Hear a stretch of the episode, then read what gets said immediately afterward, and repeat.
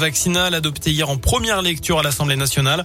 Ce mouvement, vous le voyez partout en Europe. Voilà ce qu'a déclaré le président de la République. 409 370, c'est le nombre de Français testés positifs lundi, un niveau inédit depuis le début de la pandémie. Ces dernières données ont été communiquées ce matin après la remontée de résultats qui n'avaient pas été pris en compte entre lundi et mardi. Par ailleurs, 9200 classes sont fermées en France, dont 148 dans l'Académie de Lyon. Et en parlant des écoles, un appel à la grève a été lancé pour jeudi prochain par les syndicats SNUI IPPFSU et SEUNSA. C'est pour protester contre les nouvelles mesures sanitaires dans les établissements scolaires. Une pagaille indescriptible, dit-il. D'ailleurs, faut-il refermer les écoles? C'est la question du jour sur radioscoop.com. Vous êtes une petite majorité à dire que non pour le moment. Vous pouvez continuer à voter sur notre site internet jusqu'à 19h. Enfin, l'application Tous Anti-Covid qui avait connu des débuts timides, souvenez-vous, hein, serait aujourd'hui l'application française la plus téléchargée de l'histoire. C'est ce qu'affirme aujourd'hui Cédric O, secrétaire d'État au numérique. Cet accident ce matin à Clermont, une moto a percuté une jeune fille de 11 ans. D'après la montagne, il s'agirait d'un motard de la gendarmerie qui assurait l'escorte d'un convoi de la Banque de France. La victime a été prise en charge par les secours dans un état grave et évacuée vers le centre hospitalier Estin. On passe au sport et au foot. Sadat Youb est revanchard alors que les Verts affrontent en ce moment même l'équipe de Gaulle FC à huis clos dans le stade Geoffroy Guichard.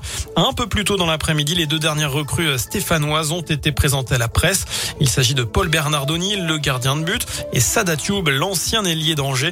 Cet élément offensif, pas dans les plans du SCO puisqu'il n'a joué que deux minutes cette saison, n'a pas hésité à rejoindre saint On l'écoute.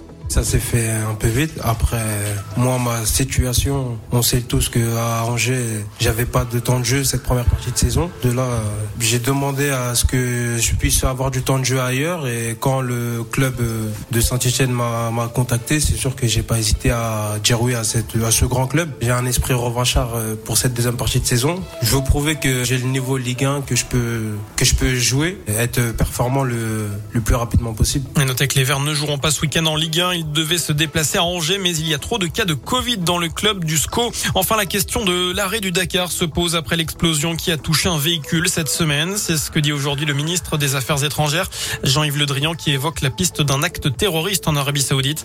Le pilote français Philippe Boutron, grièvement blessé, est sorti du coma. Il est rentré en France.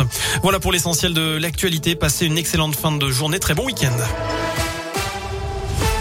Merci Seb, à plus tard. On va s'offrir le nouveau de week-end et puis la météo de demain et dimanche. Transaction Service, votre partenaire privilégié en immobilier, vous présente la météo. Un beau ciel bleu et de belles éclaircies hein, pour terminer la journée dans la Loire et la Haute-Loire. J'espère que vous avez sorti les lunettes de soleil. Rangez-les parce que ce week-end, ça va pas être ça du tout hein, au niveau du temps. Euh, de la pluie demain matin, euh, des averses éparses demain après-midi, 3 degrés dans la matinée à la Talo, Saint-Éan, Villars et la Valangier, 7 degrés l'après-midi.